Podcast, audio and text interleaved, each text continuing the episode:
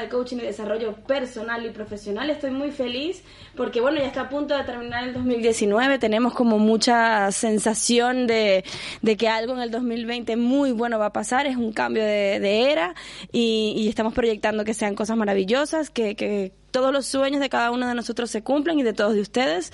Y por supuesto darle las gracias a quienes nos han acompañado durante todo este año a desarrollar nuestro programa. A través de las cámaras de Mindala Televisión está Tony Sánchez. Gracias Tony por ese año maravilloso que nos ha regalado.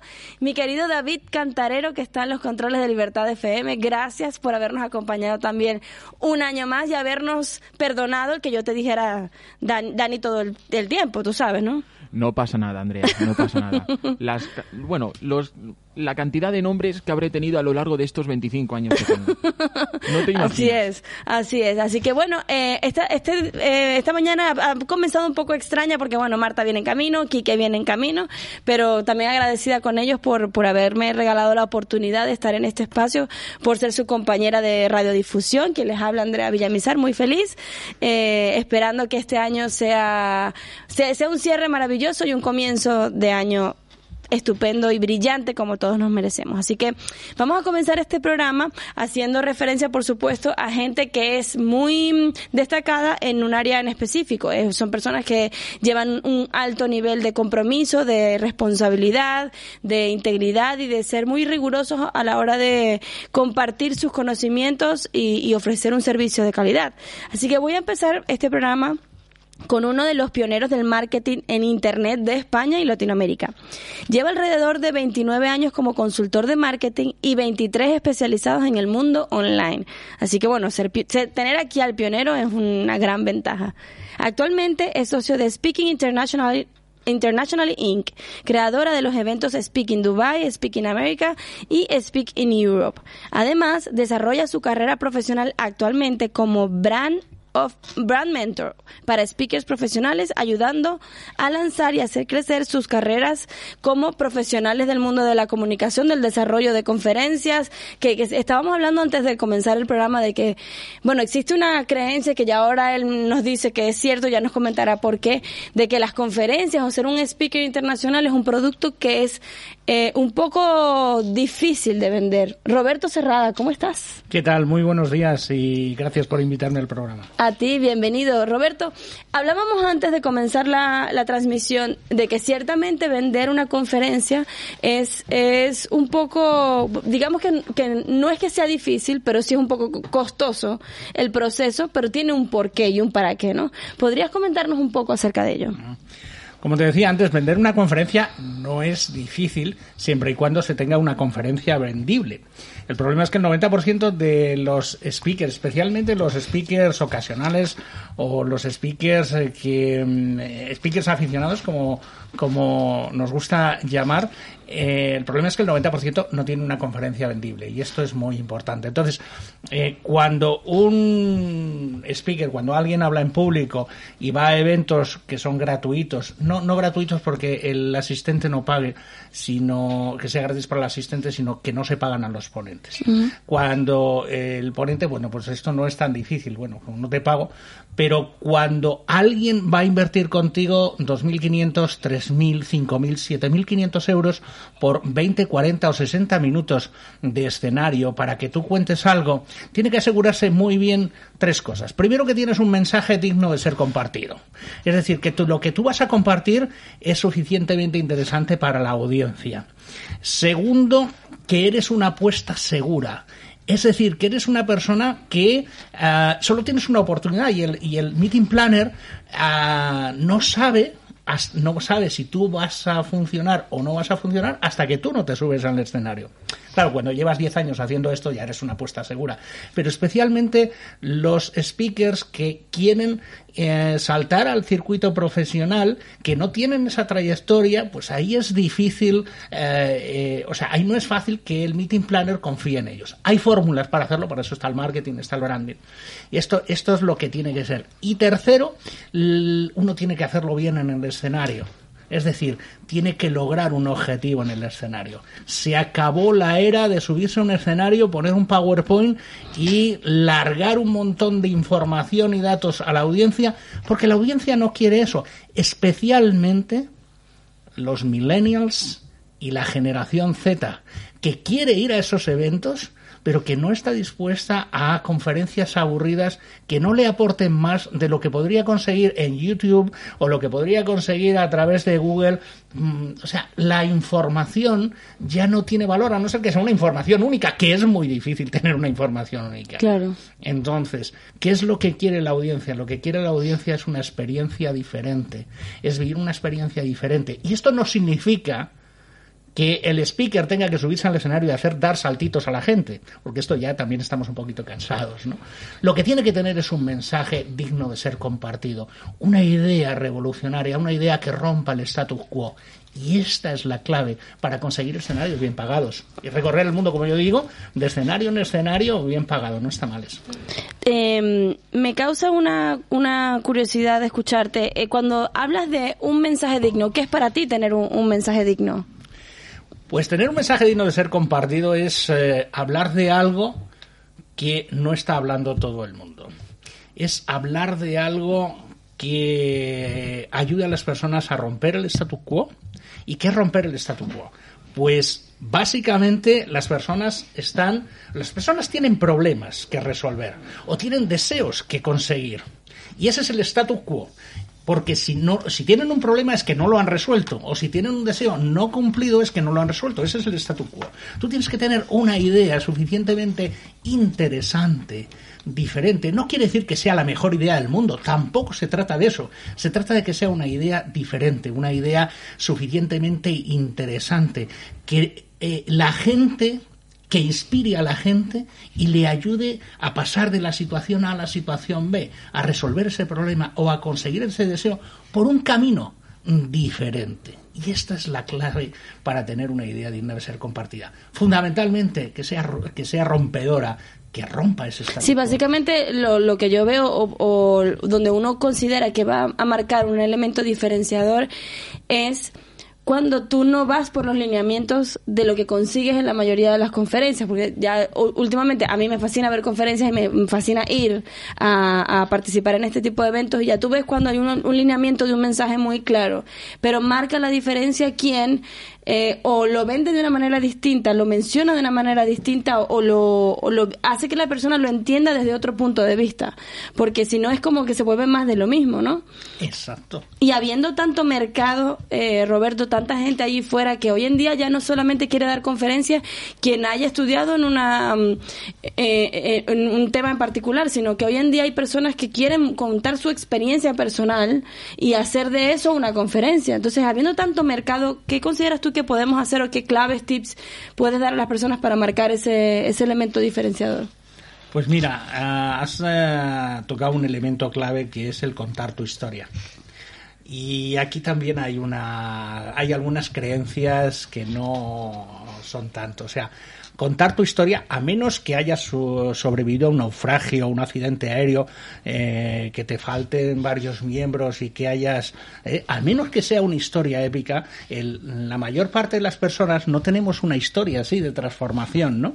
Es decir, no tenemos una historia tan suficientemente potente.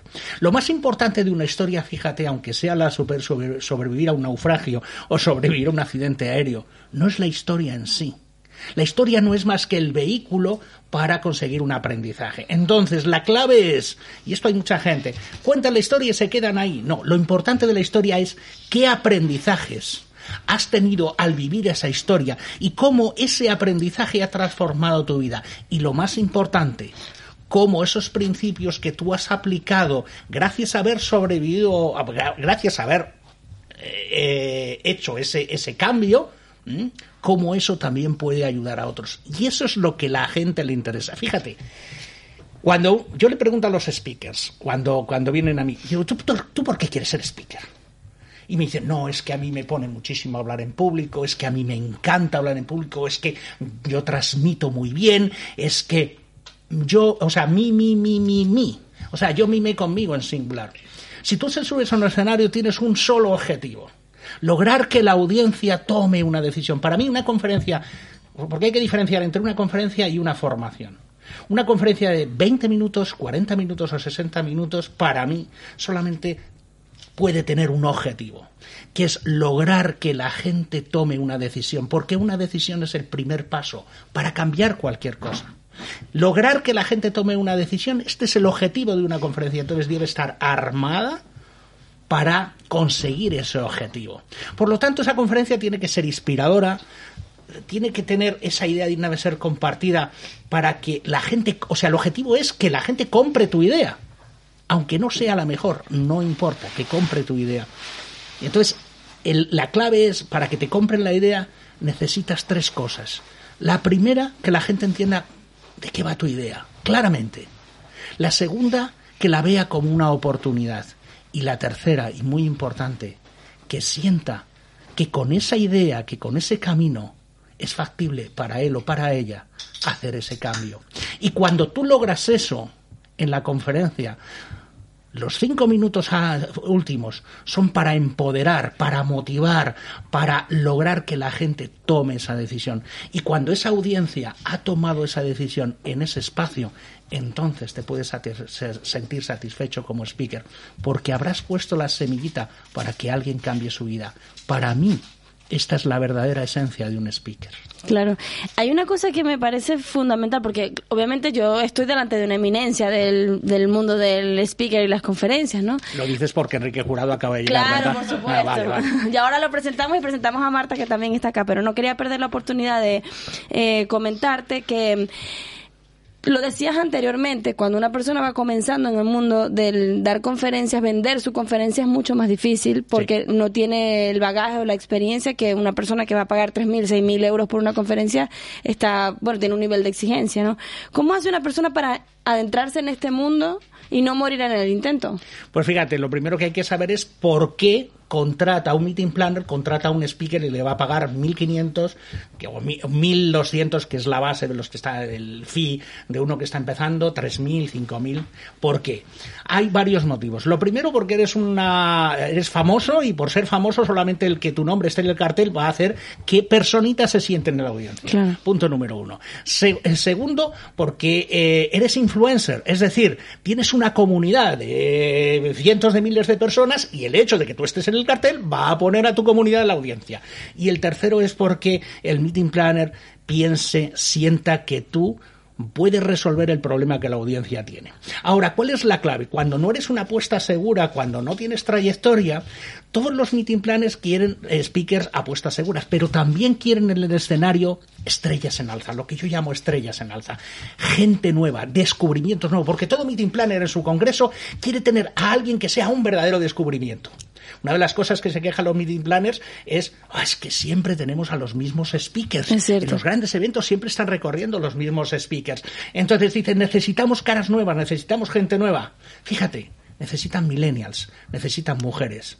Es terrible y es una injusticia que solamente el 1% de los speakers que cobran eh, por, por, sus conferencias, solamente el 1% sean millennials. Es una injusticia que solamente el 9% de los speakers el 9% de esos, de, esos, de esos speakers sean mujeres. Y en el mundo, catalogado en 2017 por la National Speaker Association, ha habido 2.800.000 eventos catalogados. De esos 2.800.000 eh, eventos, 1.9 millones los en 1.9 millones de esos eventos los speakers fueron pagados y solamente el 9% fueron mujeres, el 1% fueron milenios. Mm. Necesitamos gente nueva en el escenario. Una de mis mensajes es ayudémonos entre todos, vamos a cambiar el color de los escenarios del mundo. ¿Y por qué digo lo del color?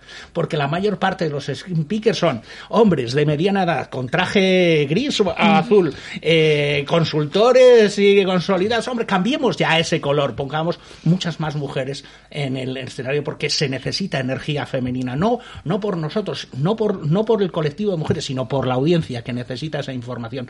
Pongamos a millennials en el escenario. Y la clave para esto es, si tú estás empezando, mm, desarrolla un mensaje potente, un mensaje que, que, el meeting planner diga, wow, eso tiene que estar en mi escenario. Y cuando tú te acercas a un meeting planner con un mensaje así, el meeting planner quiere comprarte. Y aunque no tengas la trayectoria y no seas tal apuesta segura, es como consigues ese escenario. Claro. Ah, em, me comentabas o hablábamos acerca de em, temas como la importancia del mensaje como tal, de lo que queremos transmitir. Ahora quiero que me cuentes el rol del speaker. O sea, la importancia del rol del speaker y cómo consideras tú que un speaker es, o sea, alguien que tiene potencial. ¿Qué características ves en ello? Pues tiene que ser una persona que además del mensaje sepa comunicar ese mensaje. Es decir, que sea profesional significa... Mira, te lo voy a explicar muy claramente para que lo entiendas. ¿Cuál es la diferencia entre un jugador de fútbol aficionado y un jugador de fútbol profesional?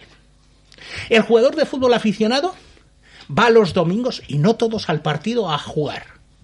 ¿Qué hace un jugador de fútbol profesional y por lo cual le pagan millones, dependiendo de la división que esté?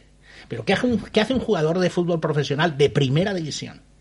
Entrenan los lunes, los martes, los miércoles, los jueves, los viernes. ¿Cómo es posible que tú vayas a dar una conferencia y entrenes tu conferencia solamente el día antes, le des una vuelta? No. Un speaker, haya escenario el domingo o no haya escenario, tiene que estar practicando su conferencia todas las semanas, al menos dos veces, ponerse un vídeo, grabarse, mejorar esa conferencia, a ver el mes que viene que incorporo un nuevo chiste, un nuevo gag. No hay que tener miles de conferencias, hay que tener una y buena. Porque si tú tienes miles de conferencias, ¿qué sucede? El meeting planner te dice, ay, aprendiz de todo, maestro de nada. Pero si tú tienes una conferencia y te especializas en, en, eso, ah, wow, este tipo sabe o esta mujer sabe de lo que está hablando. Porque yo quiero en mi escenario, he sido 12 años meeting planner, quiero en mis escenarios buceadores de profundidad, no aficionados. Y esta es la clave, saber comunicarlo y entrenar profesionalmente. Tienes que entrenar, tienes que entrenar técnicamente, es decir, tu conferencia, mejorarla, pero tienes que entrenar también físicamente, porque tienes que dar el 100% en el escenario y no puedes estar la noche antes sin dormir, la noche antes de haberte ido de juerga o no tener el entrenamiento físico, la preparación física para dar el 100% en el escenario. Y tercero, tienes que entrenar mentalmente tienes que preparar, prepararte mentalmente, emocionalmente, para dar el 100% en el escenario. Y esta es la clave. Para mí, este es el rol que tiene que tener un speaker. Si un speaker hace esto, se convierte en un speaker profesional. Luego, la división en la que juegue depende de la percepción que tenga del mensaje y de la percepción que de él tenga el meeting planner. Ahí es donde entra el branding y entra el marketing. Claro, hay una de las cosas que me, parece mm, eh, con respecto a lo que estás hablando que me parece interesante destacar y es que eh, hoy en día vemos a muchos speakers que dicen, no, bueno, yo me preparo la conferencia, sé lo que voy a decir, tengo los puntos clave, pero como me fluya. Porque sienten que va perdiendo la naturalidad de su mensaje. cuando lo ensayan demasiado, se ven demasiado mecánicos o no sé si o está lo que llamamos el síndrome del impostor, ¿no? Que he dicho tantas veces lo mismo que ya siento que me estoy como diciendo mentira. ¿Qué, qué opinas tú al respecto? Bueno, yo digo, yo le digo a los speakers, apréndete la conferencia, escribe la conferencia, apréndete la conferencia y sé natural, puede ser natural. ¿Cuál es la clave para ser natural?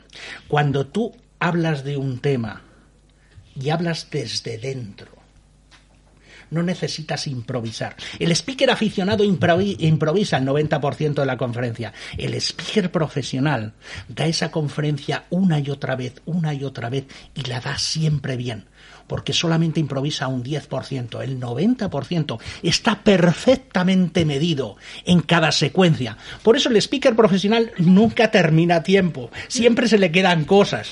El speaker aficionado y el speaker profesional llega, cumple sus tiempos, cumple su objetivo, porque esto es lo que verdaderamente importa. Entonces, claro que sí, hay que aprendérsela, pero cuando lo que tú hablas sale de dentro, porque tú crees en eso, esto es fundamental, creer en eso, creer en lo que estás hablando. No solamente creer, sino haber desarrollado el argumento para llegar a las conclusiones que has llegado.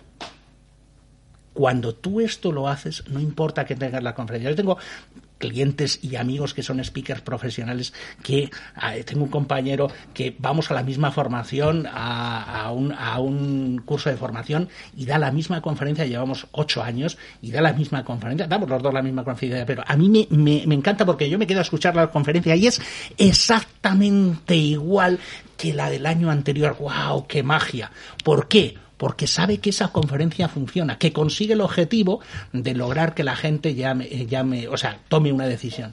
Esta es la clave. No te puedes arriesgar a improvisar más de un 10% en una conferencia. Claro. Y si no eres natural, tienes que entrenarlo. Cuando te refieres a que tomen la decisión, ¿qué es lo que tiene que esperar un conferencista que pase en su, en su conferencia?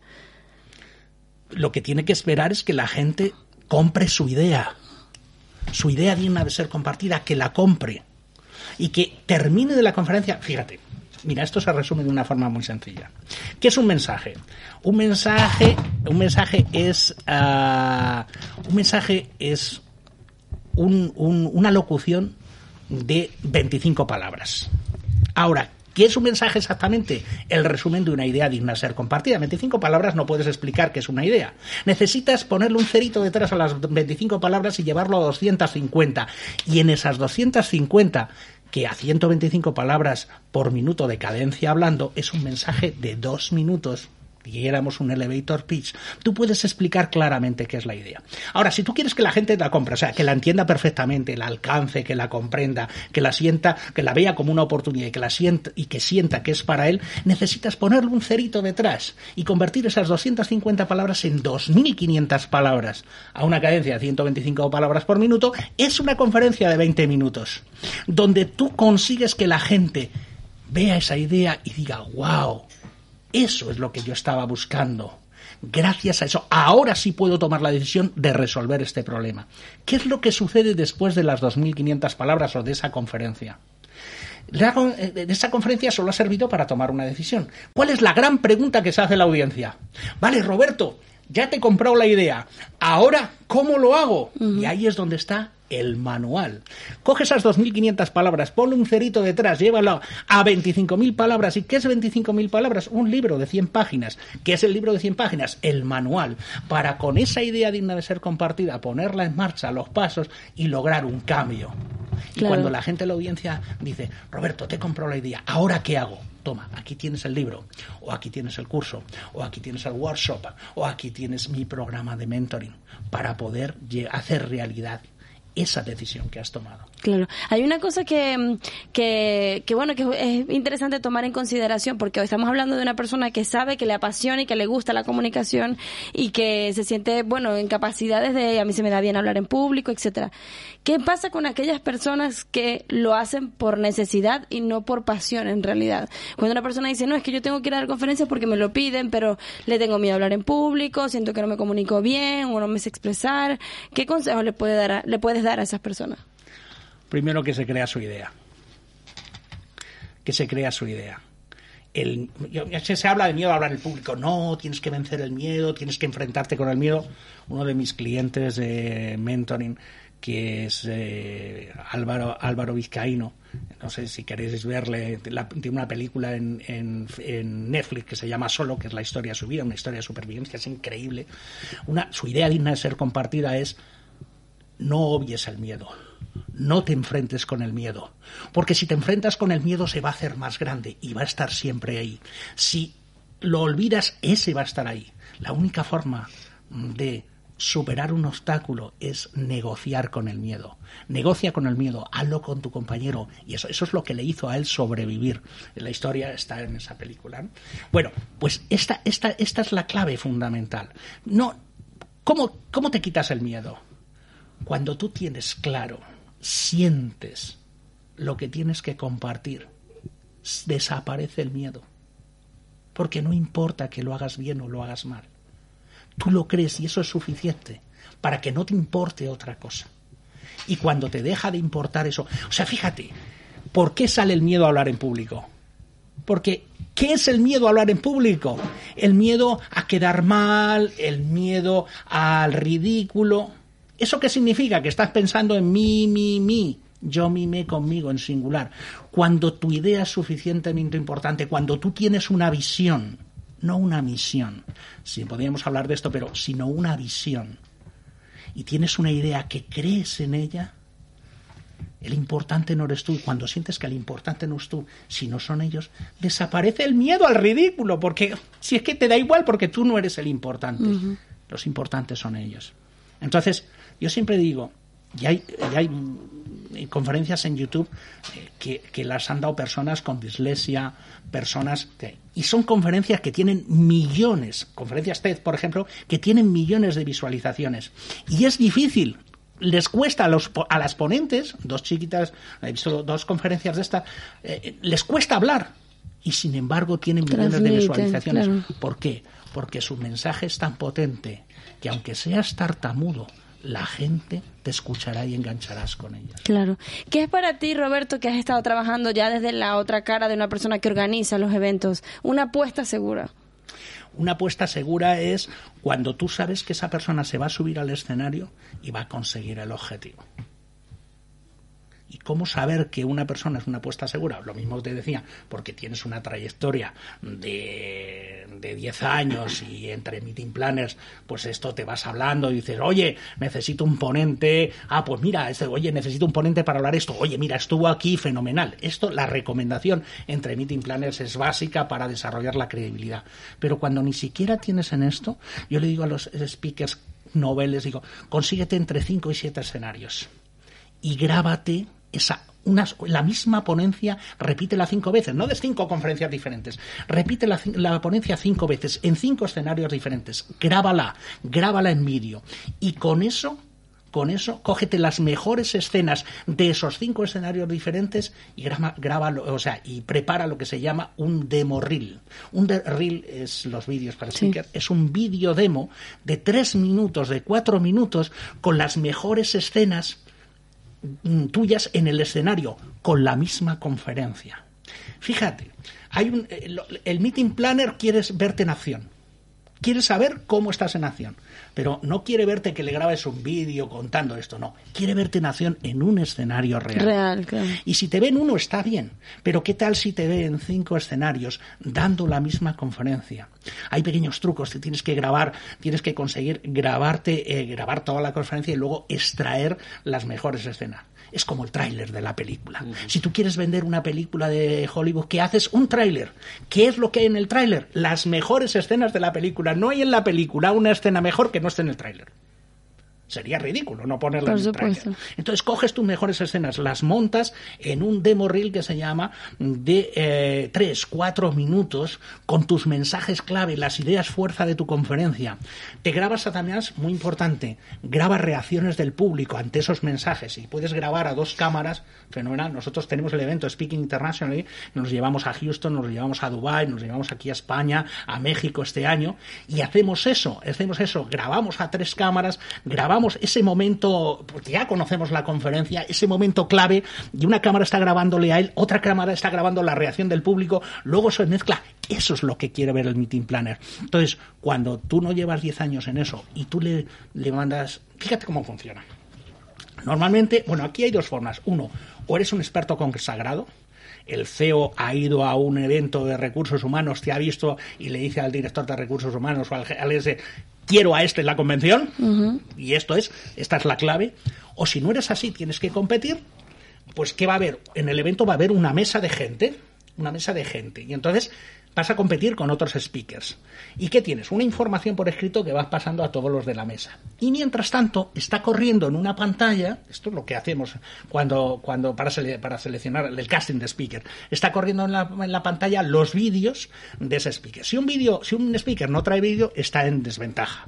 Ahora, si un speaker trae vídeo, dependiendo cómo sea ese demo reel, será el que convenza a la mesa, es tu vendedor silencioso, el que convenza a la mesa de decisión ¿eh? Al comité de contenidos el que convenza de que tú eres el speaker que tienes que estar ahí. Entonces, el demo reel es muy importante. Roberto, ¿cómo trabajar contigo? Eh, pues eh, yo creo mis clientes dicen que se trabaja bien, que se trabaja a gusto.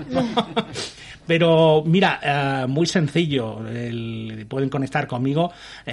yo les invito a que antes de conectar conmigo vayan a, a, mi sitio web, robertocerrada.com o saltoalescenario.com y entren ahí y se miren una conferencia donde les doy los pasos para saltar, se llama salto al escenario, para saltar al escenario en 2020 y con todo el plan de ruta.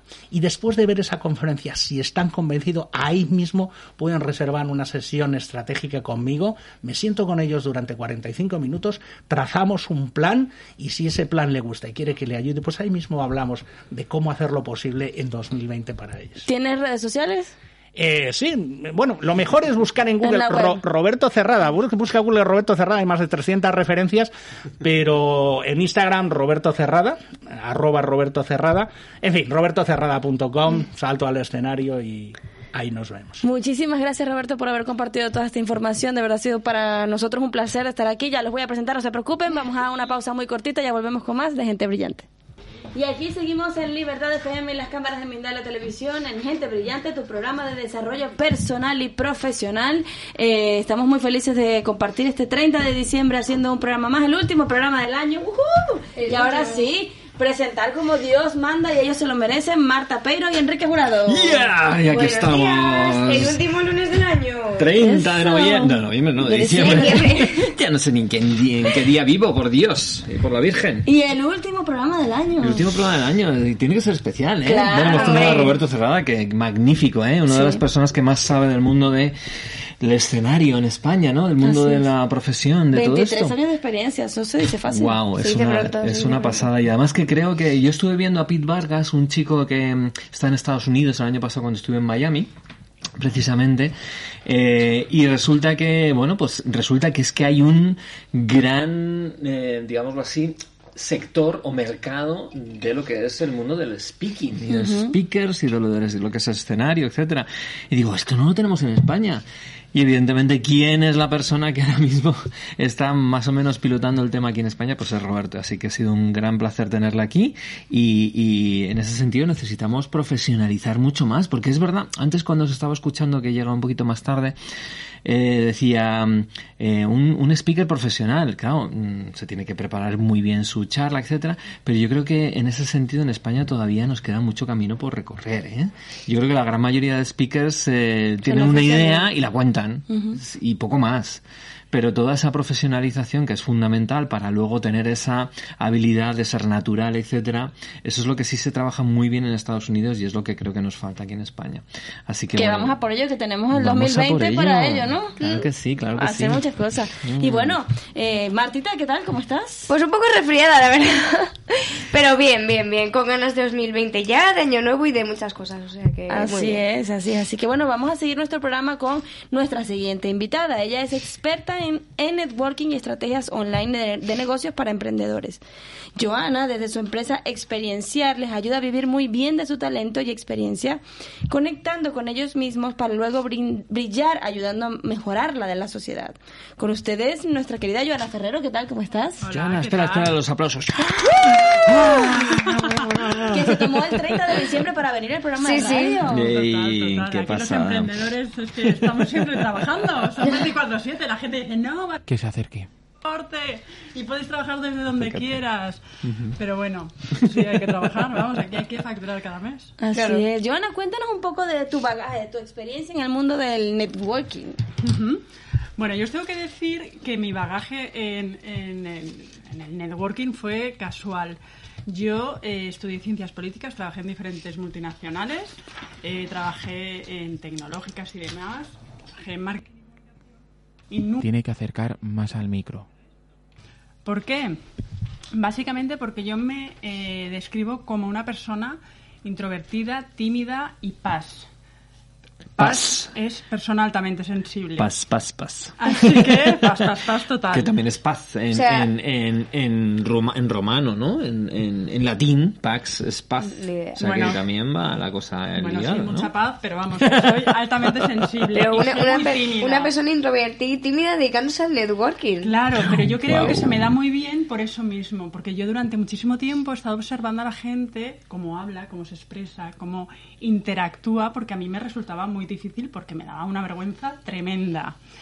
Así que durante mucho tiempo observé a la gente. De hecho, yo siempre cuento que la última asignatura de la carrera, Relaciones Internacionales, mi profesor estaba ya desesperado porque era oral y yo era incapaz. Ay, pobre. Incapaz. Dios. O durante muchos años yo estudié, hice la carrera de piano y tenía que hacer audiciones, evidentemente, y me lo sabía muy bien para hacer estas audiciones y cuando llegaba me quedaba en blanco. Ay, pobre. Entonces, a día de hoy, poder dar formación o dar ponencias o enseñar cómo interactuar y conectar con otros para fortalecer tu marca personal o para conectar para vender lo que sea o para simplemente. Bueno pues para mí ha sido un reto y una maravilla poder enseñar a todo el mundo que dice yo no puedo yo no puedo que yo digo si yo he podido Tú puedes. mundo puede. Tú tienes fe en la humanidad, ¿verdad? total total. Claro, Joana, ¿qué hiciste para poder? Porque eso es como una Bueno, clave importante, ¿no? eh, yo soy muy de crearme pequeños retos. Es decir, incluso cuando voy a eventos de donde hay muchísima gente, la gente se cree que yo voy hablando de grupo en grupo, que no tengo problema. No, no. Yo, mm, vamos, lo paso fatal, pero me creo pequeños retos. Yo digo, vale, voy a hablar con estas tres personas. Y luego el resto, pues ya se me acercarán. Así. Entonces, yo tengo mi grupo base de amigos y demás, porque llevo mucho tiempo en esto del emprendimiento, y digo, vale, voy a hablar con Enrique Jurado. Entonces voy, hola Enrique, tal, no sé qué, ahí me esfuerzo, tal, trato de ayudar, no estar eh, en voy a En vender mi moto, eso es. sino voy a ver en qué puedo ayudar a Enrique Jurado, que lo quiero conocer y quiero ver a ver qué me puede aportar, y me vuelvo a mi grupo base. Me recargo de nuevo y voy al segundo reto. Y Guau. así me creo tres Vas retos. como por niveles, como si fuera un videojuego. Me creo casi. tres, tres salidas de mi zona de confort y ya está. No voy con el látigo, que, que esto es muy de, de- sobre todo de mujeres, de... Y claro, es que no he hablado suficiente. No, no, tres retos, bien, y ya está. Y luego ir desde ayudar, no de soltar nuestra chapa, que tendemos mucho a soltar unos rollos tremendos que al otro le puede interesar, pero no que estés cinco minutos hablando de ti. Ese punto, el punto del miedo al rechazo, ¿cómo lo gestionas? Porque supongo que en algún momento te habrá rechazado alguien o habrá dicho alguien, ¿quién eres tú para hablar conmigo? Ese tipo de, de miedos que todos tenemos que, pa- que Sí. luego no, se, no pasan, pero en alguna ocasión sí que es posible que haya pasado, ¿no? Bueno, yo es que os, os tengo que decir que yo soy muy happy, Ajá. muy confiada Sí. y mientras no se demuestre lo contrario, yo creo un montón en la gente. Que la gente es guay y que cuando te suelta un, un soplido o un fu, Sí, una o un tal. No va conmigo, va con él, con lo que tenga y Sí, demás. Con sí, lo cual yo digo, sí. ostras, pobrecito, pobrecita, que habrá tenido un mal día. Sí. Y ya está. Y me voy tan feliz. Esto me ha costado muchísimo tiempo. Claro, es que Pero es- muchísimo tiempo. Y esto se aplica eh, a- absolutamente a todo. a todo. emprendimiento, relaciones con amigos, Sí. a ligues, a lo que queráis aplicar. Claro, claro, A claro. todo, a todo. Claro. Oye, que tienes un libro de ligues. Sí, sí, ¿Que sí. tienes un libro de libros? Bueno. Ahora que Sí, hablas sí, de ligues. sí, sí. ¿Y eso? Cuéntalo, bueno, cuéntalo. pues porque en mi parte eh, profesional y demás, yo llevo 10 10 años en esto del emprendimiento, empecé con un blog y demás, y entendí que la parte de conectar y demás, lo que os he contado, ¿vale? Está genial. Una vez he descubierto esto, entendí que la parte de emprendimiento es la parte de mentalidad, de creerte que tú eres auténtico y bueno en lo que tú eres para ayudar, y desde ahí, bueno, vas a traer abundancia, vas a poder hacer un montón de cosas pues sin esto era muy difícil crecer. Entonces yo hace dos años me, me divorcié y estuve seis meses recluida en casa como buena introvertida, reconstruyéndome, abriendo cajas de mudanza hasta que llegaron unos amigos y me dijeron, bueno, tendrás que salir al exterior, ¿no? Y yo, pues no me apetece ni, el huevo. Entre otras Sí. porque yo por mi trabajo estoy todo el día con gente. Claro, Claro. todo el día con claro, gente. Entonces claro. yo para, como introvertida, yo para recargarme necesito estar en silencio en mi Muy casa, bien, a la mía. Muy bien. Y entonces me dijeron, vale, muy bien, pero sal al exterior. Como que, que llevas un desierto de dos años aquí, como que no hay mañana. Y bueno, vale. Que te Entonces, tiene que dar un poco el sol. me tiene que dar un poco el sol, ¿no? Y entonces, en cuando no está mal. Claro, pero a mí no me apetecía ni el huevo salir Ya. por la noche y demás. Ya. Yo soy de un pueblo de Valencia Ajá. por donde pasa la ruta del bacalao. Yo he salido más que, que cualquier persona. Entonces no, no me apetecía nada, entonces me dijeron, a la guapa, pues a las apps. Y yo, las apps ahí, me voy a poner yo ahí en plan catálogo escaparate. No me apetece nada. Y entonces me dijeron, bueno, prueba a ver. Entonces me metí y el- lo primero fue el pánico de le doy a like y me salgo de la aplicación. O sea, ¡Qué vergüenza, por favor, qué vergüenza! Me van a conocer, me van a... Que luego la gente, Claro. pues quien está ahí está como tú. Claro, Ya, está exactamente ya. Y nadie está pendiente de si estás o no estás. Y de repente yo empecé a ver networking por todas partes. Y dije, qué guay poder hablar con mogollón de personas, conectar y, y demás. Y a partir de ahí empecé a vivir un proceso de autoconocimiento de, ostras, aparece uno, desaparece, qué mal me siento, me está rechazando a mí. Bueno, y eso conecta mucho con el networking y con el rechazo y demás. Y empecé a ver, ostras, ¿esto cómo va? ¿Esto cómo lo puedo llevar? Porque veía una parte muy, muy positiva y una parte que me estaba encontrando conmigo misma y me estaba doliendo un montón. Entonces empecé a investigar, a leer libros, a preguntar a la gente y la mayoría de la gente lo que me hablaba era todo súper negativo. Y yo lo estaba viviendo de una manera muy happy. O sea, pero muy happy. ¿Te hablaba negativo de qué? De, ¿Sobre qué? eh, De las aplicaciones Claro, desde el punto de vista de una mujer. Ajá. De los hombres aparecen, van a lo que van y luego desaparecen. Y claro, yo me había encontrado con hombres maravillosos, majísimos, que me habían montado unas sorpresas increíbles. Evidentemente otros que me gustaban y habían desaparecido, pero como yo había dejado a otros cuantos. Claro. Claro. Con lo cual no entendía muy bien. Entonces volví a vivir un poco lo que yo viví en la parte del emprendimiento de o yo tengo las lentillas muy rosas y lo veo todo muy rosa, o la gente está con una perspectiva que a lo mejor no Muy- es la adecuada. Sí. Entonces decidí empezar a tomar apuntes. Eh, yo me dedico a, a ayudar a emprendedores a crear infoproductos, a crear eh, productos formativos que ayuden a, a otros- otras personas. a otras personas. Entonces dije, yo voy a tomar apuntes, voy a ver aquí qué puede salir. Y durante año y medio, pues estuve tomando apuntes de todo lo que aprendía y poniendo todo aquello en orden, que al final son mis apuntes, que se ha convertido en un libro, para, para ayudar a todas las mujeres que están en la misma situación, para que vean que ahí hay una posibilidad de conocer a un montón de personas, que algunos pueden ser al final amigos, otros novios, otros ligues, otros... ¿Cómo se llama el aventureros. libro? Se llama Estoy harta de ligar en Internet, porque esto es lo que me decían muchas amigas. Ajá. Esto me decían, estoy harta de, de fuckers, estoy harta de, de buenos días princesa, que es lo típico que, que es verdad, que, que me días, pasa, ¿no?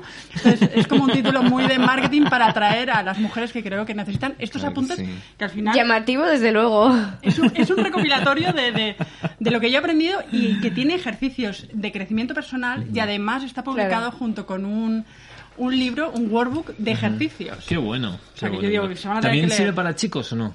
¿O no? Pues mira, los chicos sí que se lo han leído. De hecho, en algunas partes yo pongo apuntes si eres él, porque entiendo que lo van a leer muchos hombres. No, no, no, eso está bien, eso está Sí, bien sí, sí, para, como traducción. Y lo que me han dicho es que es un libro imprescindible para entender la psicología de las mujeres, que muchos amigos míos me decían, ahora entiendo un montón de cosas que yo no entendía. Claro. Claro. O sea que Qué esto es. Y, y, Interesante. y más allá de, de esto del ligoteo, que me, me has dejado a cuadros, ¿cómo empezaste tú a, a desarrollar, pues a desarrollar tu negocio? Porque tengo entendido que ayudas a emprendedores y empresarios, ¿verdad? En sus estrategias online. ¿Cómo lo haces? ¿Cómo empecé o cómo lo hago? Ambas, ambas. Vale, ¿cómo Primero al principio y luego cómo lo Vale, haces. ¿Cómo sí. empecé? Eh, yo trabajé una, una época en consultoría y eh, uno de los clientes, un ayuntamiento, eh, hace esto hace años cuando estaba implantando la- el pago de impuestos a través de online y demás, nos pidieron un taller de, de blogs. Y entonces, esto en el 2007. Entonces, bueno, me tuve que poner eh, las pilas con Claro. esto que era un blog, entonces tenía un blog y a partir de ahí, bueno, pues empecé a publicar y a mí me alucinaba solo que me leyesen lo que yo contaba ahí, o sea, me, me alucinaba. El caso, que de ahí me contrataron varias empresas por, por esta pinta pija que tengo y por lo friki que, que, que, ostras, esta tía tiene dos blogs, ¿no? Y entonces, eh, de ahí fui creciendo, fui creciendo, empecé a relacionarme en, en un principio con muchas mujeres del mundo cookie, que yo digo, ¿no? De mundo cookie. Sí, que era todo muy cookie, muy bonito, muy tal, Muy happy. pero sí, muy happy, pero allí no ganaba nadie ni un duro. Es decir, sí. eh, allí nos pagaban por publicidad y yo cuando hablaba con el resto de las bloggers era ¿y cuánto has pedido a esta marca? Y una te decía 35, otra 50 y yo decía pues yo he pedido 150. Y era lo mismo. Ya. Era lo mismo. Entonces yo decía, chicas, tenemos que, que hacer una reunión a ver Claro. aquí para, para ver y ir un poco porque De la pues, mano. De la Sí. mano, ¿no? En paralelo yo me apunté a un curso de blogs de Carlos Bravo, pero esto puede ser que sea en el 2009, ¿eh? En la prehistoria. Sí, en la prehistoria total. Y ahí coincidí con un- unos cuantos bloggers más, todo hombres. Y allí solo hablaban de montar blogs para ganar pasta. Y yo decía, ostras, que yo estoy aquí dando información y aquí estos están con ganar pasta. Entonces ahí me puse en plan rubia tonta de, explícame esto. Sí, sí, sí, sí. Y entonces a partir de ahí empecé a aprender un montón de lo que era el canal online y de cómo podía eh, Monetizar todo eso. entre Claro. otros porque yo tengo 43 años, estos hace 10 años, o sea, los que empiezan ahora, evidentemente ya lo saben y demás, pero que en aquella época era todo muy novedoso. Entonces, en eventos que iba yendo, había una chica que es una crack, que se llama Leticia del Corral, eh, que me dijo, Joana, eh, tienes que montar una empresa de networking. Y yo, que yo voy a montar una empresa de networking. Te lo miro en los ojos. ¿Cómo? Sí, sí, perdona, dice, te pasas el día mirando y observando a las personas, los perfiles que tienen, los pones en contacto, ellos hacen sinergias y se ganan la, la vida muy bien porque por lo que tú has visto. Claro. ¿Y tú qué ganas? Digo, ¿yo qué voy a ganar? Yo estoy feliz. Me dijo, no, no, tienes que montar una empresa de esto. Y dije, ¿en serio? Entonces, por aquella época, Leticia me dijo, y hay una cosa en Estados Unidos, esto es el 2009, que se llama Mastermind, eh, vamos a hacer un Mastermind. Entonces empezamos a hacer un Mastermind, y de ahí se me ocurrió hacer una cosa que yo llevo haciendo toda la vida con mis amigos, que es cenas donde cada uno trae a alguien desconocido y ahí nos poníamos a hablar. Entonces, ¿qué, qué empecé a hacer con emprendedores? Cenas Mastermind, donde venía gente desconocida, me pagaba la, la entrada, no sabían dónde iban, había veces que era un restaurante, otras veces les ponía como un minibús en plan taxi. Y, Qué guay. Queda- eh, la quedada es en H&M de no sé qué, y allí llegaban ocho personas, los recogía el taxi y los llevaba a mi casa. Y entonces hacíamos una cena mastermind. Y claro, la gente salía encantada. Y de ahí, hasta que vi que aquello no era escalable, empecé, me, me junté con una persona que es Mayra Garrido, que ahora eh, es una persona muy destacada en Hotmart, y me dijo, ostras, vamos a crear una comunidad de networking online. Entonces monté una comunidad de networking online y a día de hoy vivo de eso, de mentorizar a otros emprendedores. Tengo mi comunidad online de networking. Las cenas ya no las hago, las hago en mi casa cuando me apetece. Y tengo una formación de, de emprendimiento online que es básicamente el resumen de los 10 años, todo lo que he aprendido. Que, que, bueno, pues que la gente que se une a, a este programa, pues es para mí es la pera, porque va Claro. desde la mentalidad hasta el negocio, Claro. hasta el lanzamiento. Joana, ¿cómo es el networking online? Porque estamos normalmente acostumbrados a ir a sitios a hacer networking. Ajá. ¿Cómo se hace a nivel online? Exactamente igual que offline, aportando y ayudando. Es decir, yo siempre digo que tú puedes en Instagram eh, seguir a alguien, meterte en su web y si eres copy decirle, oye, mira, en tu home he visto que tienes esta frase, yo la pondría de esta otra manera. Dar como pequeños regalos de tu talento, de tu sapiencia, sin esperar nada a cambio. Entonces, esa persona cuando necesite un copy, ¿a quién va a recurrir? A esa persona que le ha dado un, un regalo gratis. Entonces, cada uno desde nuestra, pues unos con la comunicación, otros con el, no sé, con la alimentación, otros con... Cada uno podemos dar un montón de regalos, un montón de contactos, un montón de cosas y hacer como una especie de confeti de regalos para que la gente se quede con una visión positiva de ti y encima a ti se te queda un buen sabor de boca de decir, ostras, he podido ayudar con esto. Si quiere más, pues evidentemente ya contrata mis servicios. Claro. ¿Qué diferencia hay entre lo que tú haces en networking o lo que tú hacías en networking eh, versus todas estas empresas que ya están como muy mm, sólidas ¿no? en el mercado, como, eh, bueno, vamos a decir nombres, BNI, Sí, sí. eh, negocios y networking, todas estas que hay, ¿no? ¿Qué diferencia hay? Pues yo creo que se parecen mucho. Es decir, yo BNI y demás las he conocido más tarde y me he dado cuenta que tienen la misma filosofía que yo. Y yo no tenía ni idea de que existía esto hasta que me puse con ello. Pero porque lo mío ha sido un poco random y, y un poco seguir mi educación y lo que a mí me ha servido. Eh, Entonces, se parece mucho. La única diferencia es que lo mío es mucho más personalizado. Es decir, la gente que está en mi comunidad está en contacto conmigo, tiene mi teléfono, quedamos, cuando tiene alguna duda me pregunta directamente. Es una especie de, de mini mentoring, mastermind y Vale. encima comunidad de networking donde se ayudan y, y compartimos contactos. Claro. ¿Qué es lo que, lo, lo que tú más eh, agradeces de haber montado tu propia empresa de networking a lo, Lo que largo de estos años? agradezco, Sí. que yo sigo aprendiendo de la gente con la que estoy. Es decir, yo aporto mis 10 años de experiencia, pero cada persona me, me aporta, pero incluso cuando me echan una bronca. Es decir, la gente de mi equipo, la jefa de proyectos que tengo yo, de vez en cuando me echa alguna bronca y digo, qué razón tienes, madre mía. Que agradezco que sigo aprendiendo, que a mí eso me pone mucho. Claro. ¿Cómo, ¿Cómo has visto los resultados? Porque obviamente lo, se lo comentábamos cuando entrevistamos también a, a Mónica que ahora escoger un networking al cual asistir es una tarea ya complicada porque obviamente hay mucha oferta, hay mucho mercado obviamente y uno no sabe cómo discernir entre cuál es el networking que me va a funcionar mejor a mí. ¿Qué tips le pudieses dar a las personas para descubrir cuál es el que mejor les pueda funcionar? Yo siempre cuando hablo de networking es qué quieres tú para tu vida personal y profesional y desde ahí elegir y también elegir qué estructura quieres. ¿Quieres una estructura más estructurada donde sabes que cada mañana te vas a tener que levantar a las seis y media a ir a este tipo de reuniones? ¿Quieres alguien como yo, que es que yo soy como soy, aquí, con mis amigos y en Instagram? Es decir, soy así siempre. Entonces, que, hagas un poco caso de tu intuición. Entonces, muchas veces es importante saber hacia dónde vamos, es decir, hacia dónde va el barco, no ponerlo ahí en el mar y, bueno, pues donde me lleven bien está. No, ¿qué quieres tú? Y desde ahí decidir, desde tus entrañas, decir, ¿qué quiero yo realmente? Quiero una persona como Joana que me ayude con mi emprendimiento y además con mi mentalidad y demás, con la experiencia que tiene ella, o quiero una cosa más más estándar y demás, donde sé que cada uno tiene su papel, qué papel tiene que hacer. Bueno, cada uno que elija o que pruebe. Es que hay que probar, ¿no? Y equivocarse está bien. Claro. ¿Qué, ¿Qué, significa para ti vivir de tu talento, de tu experiencia? ¿Qué, qué has representado eso para ti?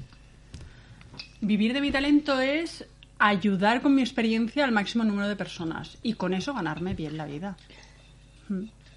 Claro, porque una de las cosas o de las creencias que tienen las personas es que dice, bueno, yo me estoy formando para esto, pero no sé todavía si soy lo suficientemente buena para que una persona pague eh, por esto que yo estoy ofreciendo, no sé si es el producto adecuado, porque nos da el rollo ese de que tiene que ser perfecto, de que todavía no estoy preparada, que me falta, impostor. ¿no? Y que me faltan un montón de títulos todavía y mientras más cursos hago, más veo que hay que seguir aprendiendo. Entonces, ¿cómo vences esa, esa creencia? Bueno, yo esto se lo explico a los emprendedores como una escalerita. Yo soy también muy cookie y muy cursi, como veréis. O sea, soy muy directa, concisa, pero también tengo esta parte, ¿no? Entonces, esto es como una escalera.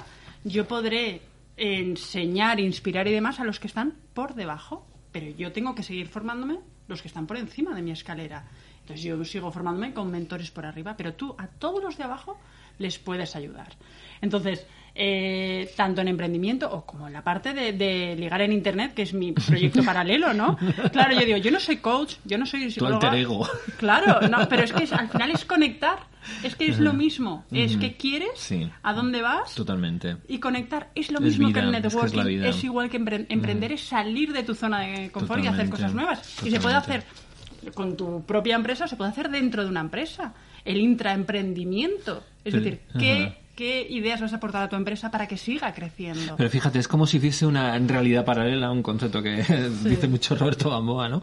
Eh, que, que, realmente aquí en España especialmente eso de, de a un desconocido mm, decirle hola, ¿qué tal? ¿A qué te dedicas? Es como raro, ¿no? O sea, la gente no está acostumbrada desde que somos pequeñitos a hacer eso, no hablar con desconocidos, solamente hablar con tu familia, tu pequeño reducto. Entonces romper con toda esa mentalidad no es nada sencillo, ¿no? Y creo que lo que haces tú y Mónica y muchísima gente que han estado ya, el cable aquí a, pobre, a la pobre Andrea. Bueno, a lo que iba. Y, y finalmente eh, este tipo de cosas son fundamentales para sacar adelante ideas. Es decir, ser, ser un país en general, eh, creo que los españoles, somos un país muy creativo, pero con una, una falta de habilidades sociales enormes. Pero yo no estoy de acuerdo. Tenemos muchas habilidades sociales porque nosotros vivimos en el exterior. O sea, vivimos en los bares, en las tapas. O sea, ahora llega Navidad, que es el momento más familiar. Tu grupo. Sí, pero da igual, pero siempre hay alguien nuevo. Y en la universidad, lo que pasa es que a partir de cierta edad, de los 40, tu grupo ya está hecho. Que entre nueva gente es más difícil, pero para eso tienes grupos de networking, o tienes las apps de ligar, o tienes en mitad para irte al campo a hacer una excursión. ¿Qué supone? Evidentemente, dolorcito aquí de, ay, que no conozco a la gente y demás. Salir de la zona de confort. Pero si quieres irte al campo, eh, o sea, yo que desde pequeña he ido a la montaña y ahora que estoy retomando esto, es como, bueno, amigos, ¿alguno quiere? No, vale, pues me voy a un meetup, lo siento. ¿Que me da cosa ir? Evidentemente. Pero luego vengo tan recargada y mi objetivo personal es ir al campo que me quiten lo bailado. Claro, desde ahí yo creo que tú has hecho un trabajo, pero esto es como los emprendedores. Hemos, estamos haciendo un trabajo que la gran mayoría Evidentemente, claro que sí, sí, sí somos, ya somos legión, ¿vale? Pero, pero somos minoría, extremadamente minoría. Desde pero minoría porque no nos lo han dicho. Eh, o sea, esto que, que, Roberto dice que estamos en un mundo paralelo, yo lo llamo que nosotros estamos en un carril y tenemos muchas puertas. Y nos han dicho, no abras ninguna puerta.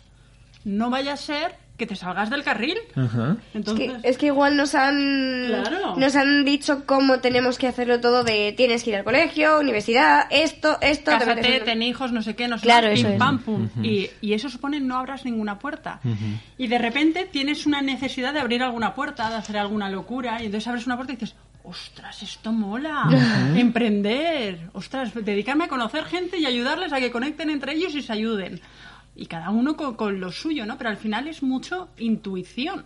Sí, Entonces, totalmente. si te apetece ir al campo, métete en un, en un mitad, si te apetece emprender, emprende, y si te apetece hablar con Pepito o Juanito, dile, ¿qué pinta simpático tienes? Es que puedes hacerlo desde otra manera. Ya, eso es. Es que puedes hacerlo desde tu personalidad aceptándote. Es cambiar una parte cultural importante que, que, que me parece fantástico Mm. y además es, este tipo de programas nos sirven para eso precisamente, Mira ¿no? que, que eso cuando hablas de temas culturales me parece súper fuerte porque me hiciste acordar en, en Japón Sí. existen unos bares, restaurantes donde, por ejemplo, podemos ir nosotros eh, y ofrecer el servicio de sentarnos en una mesa a que venga un japonés a contarte sus historias sin tú decir nada. Ah, sí. Simplemente para que tú los escuches, porque como ellos tienen dentro de la cultura no conversar acerca de sus temas más personales, personales. lo hacen con los extraños. En, Japón no conversan, o sea, no se juntan con sus amigos. a- ¿En No, serio? No, porque eh, sabes que hay, hay muchos rangos, entonces Sí, como bueno. que ellos son muy de, de eso del, sabes, el sensei y todas esas historias, entonces como que no muestran esa parte más debilidad, de hecho no se dan afecto en la calle ni siquiera, ni entre parejas, ni entre familias, nada. Uy, Dios. Entonces existe la, ex- existe el, el bar restaurante donde se van a tomar una copa y está una persona sentada en una mesa y se van rotando y le van contando cosas a una persona que no conoces. Entonces fíjate que es un o sea, es otra manera completamente distinta de, de hacer las cosas. Y por lo menos en, en países latinoamericanos el emprendimiento es como que sí o sí tienes que emprender porque no hay otra opción. O sea, la opción de ser empleado toda tu vida no es viable porque de esa no vas a salir nunca. Entonces el, el tema cultural sí que juega algo muy importante en, en esas cosas. ¿Existe la diversidad cultural en experienciar? ¿Cómo la, cómo la manejas? Pues la manejo estupendamente. Es muy guay que esté pues una mexicana con uno de Costa Rica, pues estupendamente. Los horarios no tan bien, pero al final hemos ido adaptando, por ejemplo, la comunidad online hacemos las reuniones de mastermind por la tarde para que todo el mundo se pueda unir. Pero sí, muy bien. Y luego nos reímos con un montón de palabras, con un montón Ya, de de también se ríen de mí, ¿eh? Ya, ya, ya. Bueno, Como- cuando, cuando le, yo tengo una amiga argentina y la primera vez que vino a Madrid que le dije algo de voy a coger el metro, ¡Oh! ¿qué has dicho? Luego ya me enteré, claro, pero... Sí, sí, sí. Sí, sí. O sea, que Eh, muy bien. Joana, ¿cómo podemos, cómo, cómo pueden las personas exacto, acercarse a ti? buscar- ¿Cómo puedo conseguirte? ¿Cómo me puedes encapsular? Muy fácil. pues estoy en www.experienciar.es Ok. y ahí están todos mis servicios, está mi libro, la información, vamos, todo sobre mí y, y mi mail. Hola arroba experienciar.es. Eso, ha sido un placer de verdad tenerte con nosotros esta mañana. Muchísimas gracias por haber tomado media hora de tu 30 de diciembre Nada. para acompañarnos y bueno, qué bonito cerrar nuestro año con, con personas como tú, de verdad que sí. Y feliz año nuevo. mucha luz, esta Sí, mujer, totalmente. Bueno, muchas gracias. A ti, vamos a una pausa, ya volvemos con más de Gente Brillante.